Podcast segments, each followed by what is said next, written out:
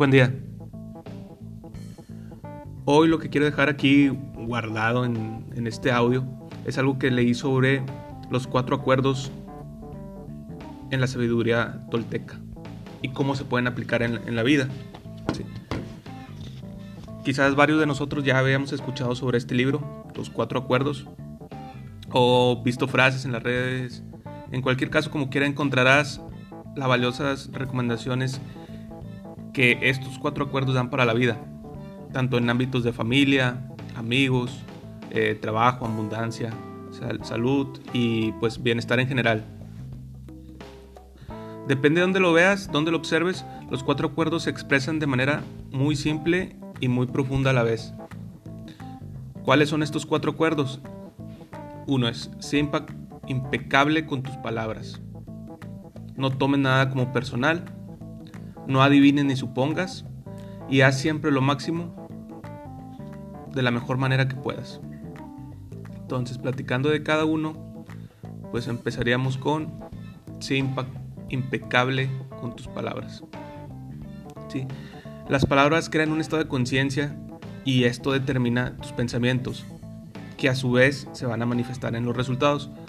Tus ideas, anhelos, metas, propósitos, relaciones, vínculos y dones, todo se manifiesta a través de la palabra. Esto significa que las palabras pues no son inocentes y siempre tienen un significado importante. La palabra impecabilidad significa que no hagas cosas que vayan en contra de ti. Ser impecable es asumir tu responsabilidad personal, cumplir todo y cada uno de tus compromisos. Si ya dijiste algo, ahora lo cumples. ¿sí? Y a la vez canalizar el don de la palabra en una forma constructiva y positiva. ¿Cómo podemos incorporar, por ejemplo, esto en el trabajo? Pues simplemente hay que hablar menos y hacer más. Sobrepasa tus propias expectativas respecto al cumplimiento de tus compromisos. Cuida tus pensamientos y evalúa antes de hablar. El segundo acuerdo, no tomen nada como personal. Este punto es muy, muy importante para sentirte libre. No trata de que aceptes todo sin que te impacte, sin que el problema apare sino que el problema aparece cuando le das esa importancia a, a eso que tú estás tomando como personal, que dice o hace la otra parte, y dejas que tus emociones se desbalanceen. ¿Cómo podemos incorporar esto esto en un ámbito personal, laboral, es que debemos de aprender las diferencias con los demás, integrarnos y respetar las decisiones de otros. Entiende que la otra persona tiene sus propios problemas, creencias y dificultades. Si algo te molesta, pues tenemos que buscar el espacio apropiado y expresarlo claramente desde nuestra perspectiva. Entonces ese fue el punto de no tomar nada como personal. El tercer acuerdo, no adivines ni supongas. Otra fuente o algo que nos sigue provocando malestar es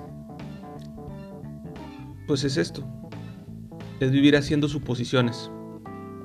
Sí, entonces tenemos que hacer mayores preguntas, ser más pacientes, reflexionar sobre lo que, lo que estamos viviendo y así poder conectar mejor con las demás personas evitar suponer, aplicando pues la escucha activa y pues la comunicación asertiva. Entonces no adivines ni supongas. El cuarto, haz siempre lo máximo, lo mejor que puedas.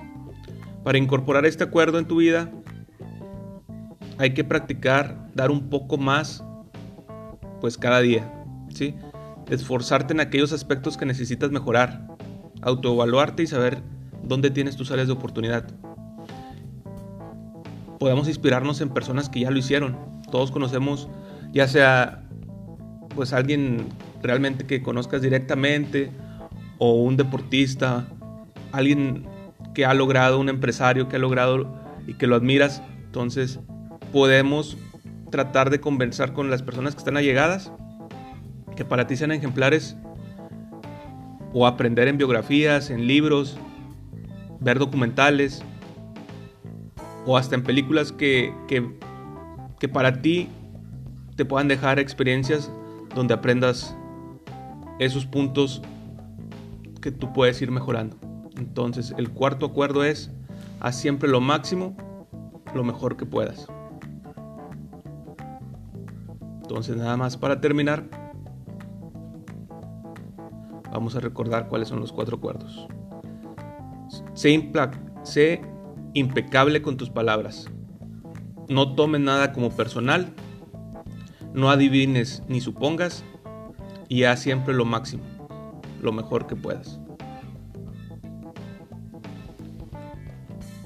Estos fueron los cuatro acuerdos según la sabiduría tolteca.